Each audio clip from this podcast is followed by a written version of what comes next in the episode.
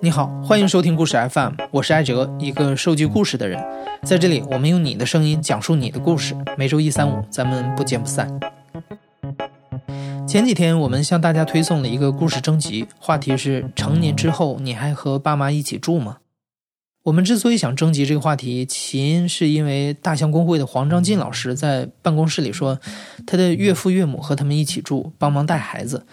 每次黄老师打开家里的冰箱，都看到塞得满满的西葫芦，这让他十分崩溃。其实，对于中国家庭而言，一般是父母既想照顾子女，又喜欢管控子女。子女呢，既想独立，却又习惯性的依赖父母，所以但凡有两代人一起住的机会，总少不了相爱相杀。我很想知道那些成年之后还和爸妈一起住的人有什么样的故事。今天我们从征集来的回复当中选择了四位处在不同人生阶段的朋友，来讲一讲他们和父母做室友的故事。第一位讲述者呱呱，现在还是一个大学生。嗯，我快二十二岁了，然后在外地上大学嘛。呃，我的大学是属于那种特别有名的放假大学，随便一个假期就会放个七八九十天这个样子，所以跟爸妈同住的日子还是挺多的。然后我爸妈也还算是开放的人吧，但有一个问题，就是我们从来都没有讨论过性这个话题。除了我们三个小孩的出生可以佐证性是发生过的，其他的好像就找不到任何的蛛丝马迹了吧？今年就发生了一件想起来还挺好玩的事情。三月份的时候呢，我终于克服了跟自己内心小恶魔的种种争斗，然后在市面上五花八门的那种性用品里边选中了一款特别可爱的女性电动按摩棒。那是一个日本的牌子，然后那个按摩棒长得就跟口红一样，就比我们平时化妆用的那个口红要大那么一丢丢而已。所以，就算放在包里啊，不小心掉出来啦什么的，也不会让人产生太多奇怪的联想。下单之前已经是三月底四月初，差不多快清明节了吧？呃，然后我们大学在清明节那个时候又放了挺长的假，所以我就回了家。呃，在下单的时候，我还特地算了一下那个快递的运转周期，还留出了两天的空余，想说，呃，应该是可以在我在家的时候收到的。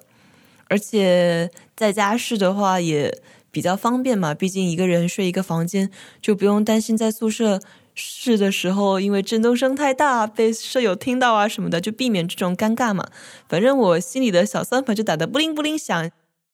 那清明回家之后，就肯定要回乡下老家扫墓啊，然后跟爸爸妈妈一起吃点好吃的啊，还有跟一些很久没见面的本地朋友见见面啊什么的。反正一大堆事情之后，我就把这事儿给忘了。哎，反正最后就是我离开家要回去大学那个城市的时候，我还没有收到这个快递。哎，但但我完全不记得这个事儿了，也没有想到说它会引发什么后果。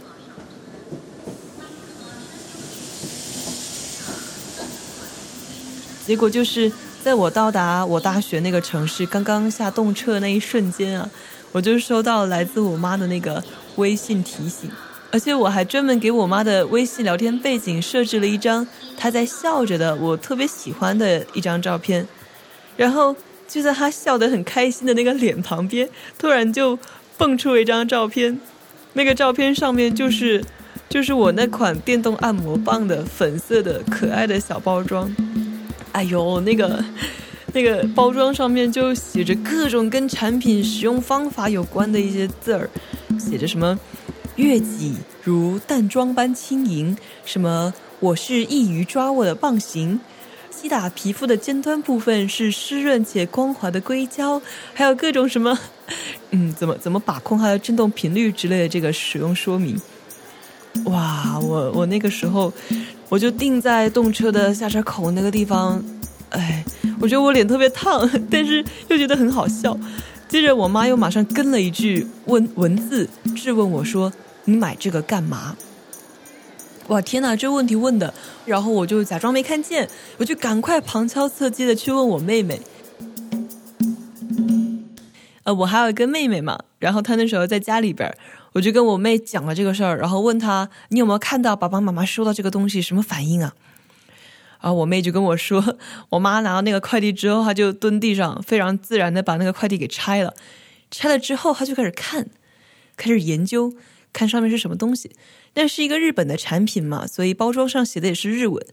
但特别尴尬的就是，我爸妈他们看得懂日文，然后我妈就在那蹲着，看着看着，她眉头就皱起来了。然后她就喊我爸，因为我爸日文更好嘛。那喊我爸来了之后呢，我爸就叉着腰在边上站着，我妈蹲着，我爸站着，两个人眼睛都瞟着那个小小的正方形的粉红色小包装，然后两个人就研究半天，研究不出来。呃，我爸就跟我妈说。嗯，不知道这个是干嘛的，呃，你问问他吧。我爸怎么可能不知道那个是干嘛的呀？那个包装，那个颜色，他在日本待了那么长那么长时间，就总是能猜出来的吧？可是怎么好意思说嘛？我觉得我妈应该也猜出来了，不过她假装不知道，所以才跑过来问我。呃，那那我能怎么办？我我我就特别不好意思说，我就也假装不知道，但我又特别想要那个按摩棒。然后五月份的时候，劳动节嘛，又放假，就又回了家。快放完，我要回大学的时候，我还特地把我的行李箱摊开，放在我爸爸妈妈房间的那个地板上，就希望他们俩起床后看到那个摊开的行李箱，可以意识到什么，然后自己自觉的把它放回去。呱呱再一次进到父母房间的时候，他粉红色的按摩棒静静地躺在他的行李箱上。一直到现在，他都再也没有和父母讨论过这个话题。其实严格意义上讲，呱呱和父母一起住的时间还很少，一年也就三四个月。另一位我们的听众 Autumn 今年二十九岁，他来自辽宁锦州，他从来没有搬出过父母的家，尽管他有一个洁癖很严重的妈妈。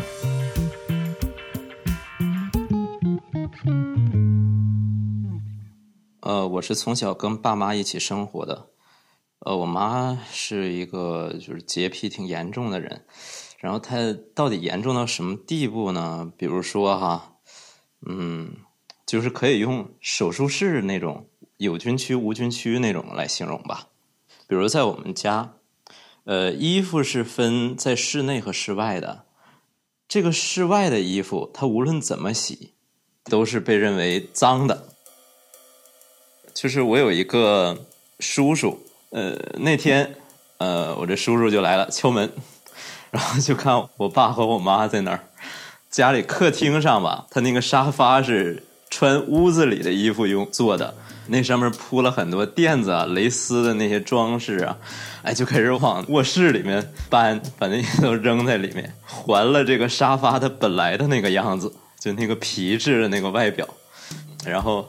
就他们唠了一会儿嗑嘛，后来叔叔走了。等他一离开这个屋子，这个门一关，看我妈洗洁精 投一遍擦，清水再投几遍再擦，等这些都干了，然后再把那些垫子呀再都放回去。其实这种干净造成的，这种洁癖造成的方便比较少。麻烦有点多，嗯，印象比较深刻的还有一件事就是，嗯嗯，擦书。小时候买这些书回来，我妈会把这个书皮整个所有的面儿吧，先拿那个洗洁精再擦一遍，然后再清水投了再擦一遍，这就造成我有一件很尴尬的事情，就是弹钢琴。因为这个是我小时候每天也要做的事情，包括我现在有的时候，如果我妈妈在家里的话，也要避免这种尴尬。是这样，首先琴谱都是脏的，那么你呃每次弹琴的时候，你会碰到琴谱，那么键盘也就是脏的，呃，然后琴谱碰到的那个钢琴的这个架子也是脏的，那么钢琴的主体就变成了脏的，然后琴凳是干净的。呃，在弹琴练琴的过程中，我我是不能随意碰琴凳的。如果我要拿琴凳下面的这个谱子的话，这事情很复杂。我要先去洗手，洗完手之后再回来，把这个琴凳打开，哎，我要想好都拿哪些谱子，要是没想好啊，后来又拿哪些的话，那我还得再去洗一遍手。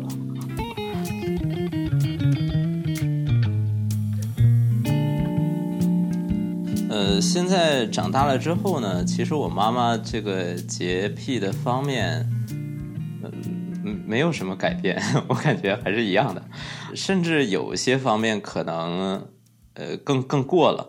比如说，其实我们家我爸我妈之间的很多的争吵，就是由于擦没擦干净啊，然后呃哪块收拾了没有，都是一些小事情，也都是源于一些洁癖。因为我还没有谈过恋爱，我不知道未来的这个女朋友会是什么样。但我不希望她这么干净，我希望她呃干净一些，但是不要因为这个影响呃很多生活上的便利。这种洁癖实在是太影响，会把很多事情弄得很麻烦。呃，最后还想说一个彩蛋，就是呃，我录这个所有的这个内容，都是从家里呃逃出去，呃，到另外一个很脏乱差的地方，然后呃录下来的，就是呃，甚至感觉非常的兴奋，有一种出逃的那种兴奋感。谢谢奥特曼在脏乱差的地方为我们带来的故事，希望他能早日找到女朋友。其实，无论呱呱也好，奥特曼也好，他们毕竟还都没有结婚。那些结了婚还和父母一起住的人，面临的才真的是挑战。让我们听一听豌豆妈妈的故事。我是九零年的，已经是一个女儿的妈妈了，但是还是和我父母住在一起。我老是有种错觉，觉得我是我爸我妈的大女儿，然后我女儿是我爸我妈的小女儿。我是那种勤快妈妈养的懒闺女，就是那种懒到就是内衣我妈都包办了。我爸爸跟我妈妈都很宠我的，我妈妈是那种在生活上很宠我，我爸爸是那种在物质和精神上。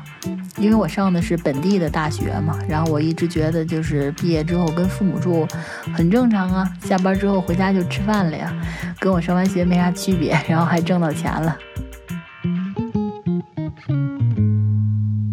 然后跟父母住，唯一点就可能门禁比较严吧，不能太晚回家，然后也不能夜不归宿嘛。还有再一个，我妈会经常唠叨我吧，生活习惯啥的会经常唠叨我。其次吧，我是一个老实姑娘，我就没有什么夜生活。我感觉跟父母住，其实从来也没有什么特别大的别扭或什么其他的。其实我在 结完婚之后呢，立马就有一个非常好的机会要独立住了，就跟我先生自己过日子了，不跟父母住了。因为那会儿结婚前就准备好了婚房嘛，呃，我跟先生在办完婚礼后就立马独立生活了，大概一周吧，可能都超不过十几天吧。然后我和我先生吃了一顿大螃蟹，之后发现我怀孕了。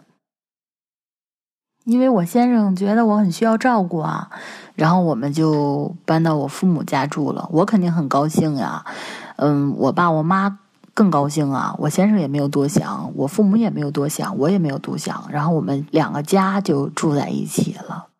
我父母当时。嗯，拿我先生是当儿子带的。就举个非常简单的例子啊，等我先生住过来之后呢，我先生的衣服、内衣什么的，我妈也包办了。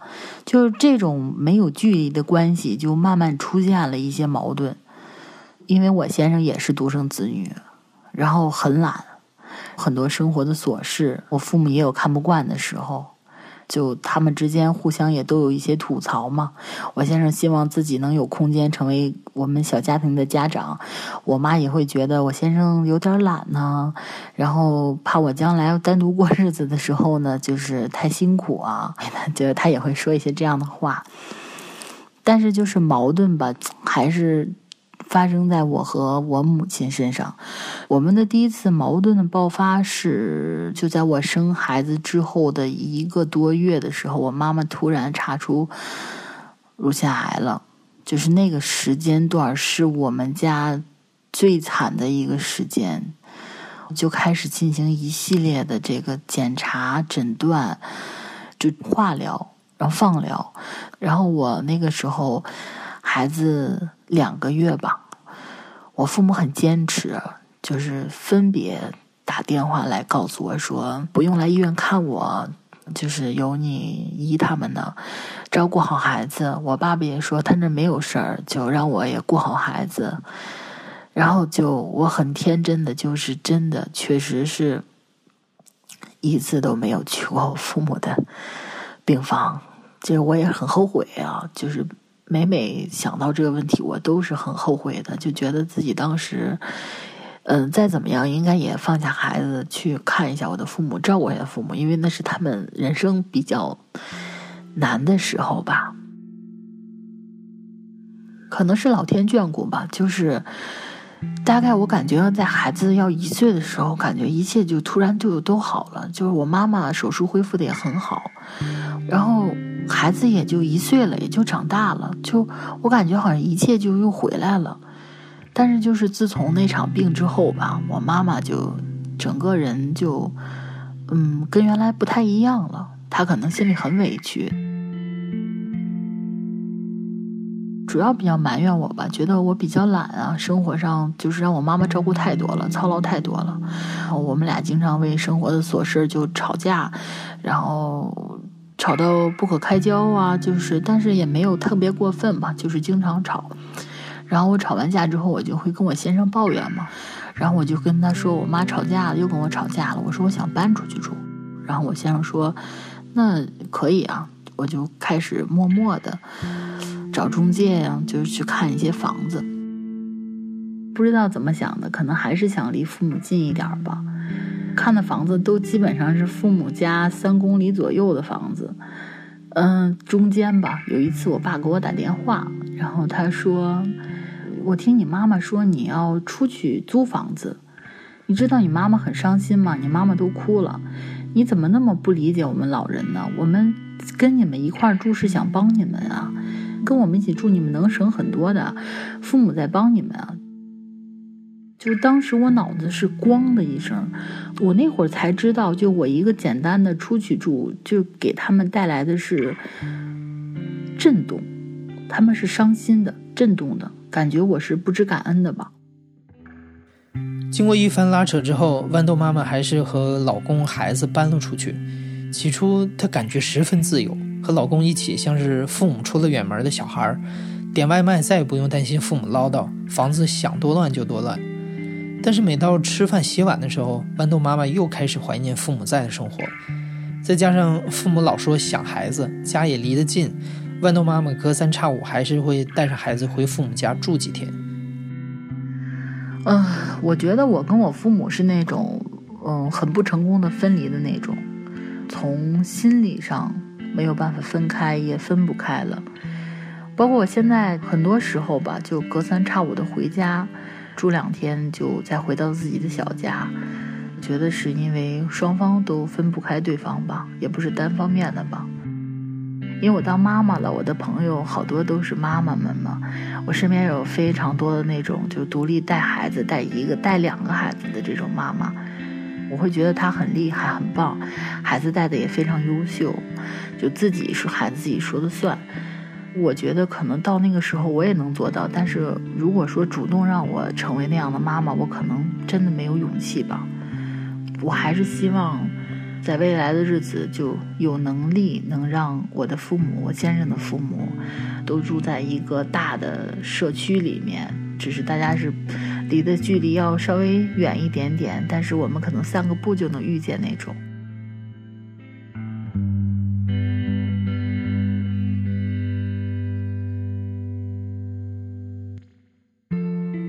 豌豆妈妈最初和父母一起住，一个很重要的条件是因为豌豆妈妈生活在石家庄，相比一线城市，这里的房价低，居住面积大，都让年轻人负担得起和父母同住。但是对于生活在大城市的年轻人，想要负担自己的房租都困难，更别提让父母过来一起住了。不过，如果你是本地人，那可能就不一样了。我们来听一听来自北京的彬彬讲述自己的故事。我十九岁出国，巴黎五年，呃，伦敦两年，基本上成年后七八年的状态，我都是自己一个人过的，就是自己在外面租房住。直到去年我研究生毕业从英国回国，我才真正再一次开始长期在家里跟爸妈一块儿住。嗯，这个时候我就会发现，其实真的很多事情跟以前、跟小时候是完全不一样的。嗯，我一个人在伦敦住的时候，自己租房，我住在其实基本上就算是一个很中心的市中心的区域。那个时候，我觉得。自己的生活是一个自己完全可以掌控的状态。回家即使很累，我也会做饭，然后就是室友啊，然后男朋友，大家会一起吃，就很开心。周末的话，如果没有那么累，去超市买完东西的，我就会在家，我会把新买回来的花插好，还会搭配。我会把该去送洗的衣服拿去干洗。我会从下午开始就把晚上要做的食材会准备好，比如说我会提前把汤煲起来啊，然后晚上就会做几道比较丰盛一点的菜吧。有时候还会约朋友来家里，就是晚上大家一起玩个狼人杀或者一起喝酒什么的。那个时候的状态，你就会觉得你是一个成人，你完全可以就是规划自己的生活。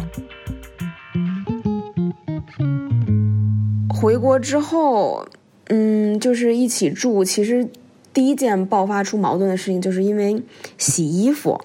嗯，因为他们自己本身会有衣服要洗，然后就是会混合着我的衣服一起洗。有的时候他分不清楚这个材质是什么，因为现在有很多新材料的衣服，它看起来可能不像是羊毛的，但是就是洗洗缩水过，我大概。四五件儿吧，这种羊毛的或者羊绒的这种连衣裙啊，或者什么之类的，包括还有真丝的衣服，我很多就是那种缎面的真丝都被我妈洗成了那种水洗效果或者沙洗效果。就是我朋友会说：“哎，你这件衣服跟你刚开始买回来的看起来很不一样。”我说：“对，因为我母亲对它进行了再创造。”你就除了洗衣服之外的这些事情，比如说谈恋爱这个事儿，因为我跟我爸妈住，然后我。男朋友也跟他爸妈住，就是在一开始的时候，我们两个就感觉有一种无处可去。就虽然我们两个都在北京，但是我们如果周末出去约会的话，我们还要去订 Airbnb 或者还会需要订酒店这样的情况，然后就出去约会。就我我们两个就是一直嘲笑自己，感觉自己特别像是偷情的。或者有的时候，就比如说我开车经过他家，就会叫他下楼，然后我们再会在车里面聊一会儿天儿啊，或怎么样的。然后有几次是他送我送到我家楼下，就我们俩就热恋的时候，还会就是呃抱在一起啊，然后有时候会亲亲我我啊什么的。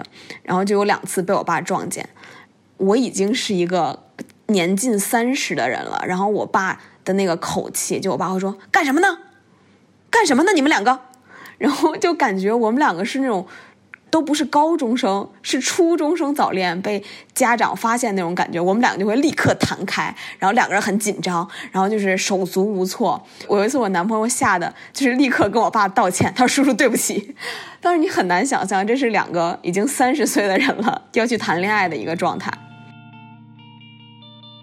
其实我，嗯，在国外留学之后是有。这种机会留在国外实习或怎么样的，就是因为有一些原因吧。我目睹了我特别好的朋友，嗯，父亲就母亲突然去世，嗯，给我造成了很大的这个震动。我就觉得不行，还是要回国陪爸妈。但你现在回来的这个时候，你跟他们一起住的时候，你会发现这种陪伴是否真的是一个有效的陪伴？其实。很难去界定，很多话题你没有办法跟父母一起聊了，你感兴趣的东西父母也不感兴趣了，他真正关心你的问题，比如说你到底什么时候结婚啊，你们打不打算要孩子呀，等等等等这些问题，无形之间又会对你造成压力，其实你一直在回避他。但是有一个客观现实，就是的确，尤其像在北京或者上海这样的城市，我们也不可能说说自己买房出去住就自己买房出去住了。所以就是跟爸妈住在一起，就是有的时候我们会觉得我真的很爱爸妈，但真的是不知道如何以一个我们也很开心，他们也很开心的方式这样去相处。我悲观的想，彬彬提出的这个问题可能是无解的，因为我们这代人和父母之间对生活、爱与独立的理解迥然不同，这也注定了我们和父母是相爱相杀的关系。和父母同住只是让这样的关系表现得更剧烈。但是，当你看着父母一天天的衰老，脑子里就像有一只计时器在滴答作响。我们能做的，只有在尽量保卫自己独立空间的同时，多给父母一些陪伴。你现在正在收听的是亲历者自述的声音节目故事 FM，我是主播艾哲。本期节目由刘军、彭涵、黄英制作，声音设计彭涵。不管你现在和父母是朝夕相处，还是一年一会。你和父母同住的时候发生过什么样的故事？欢迎在留言里和我们聊一聊。感谢你的收听，咱们下期再见。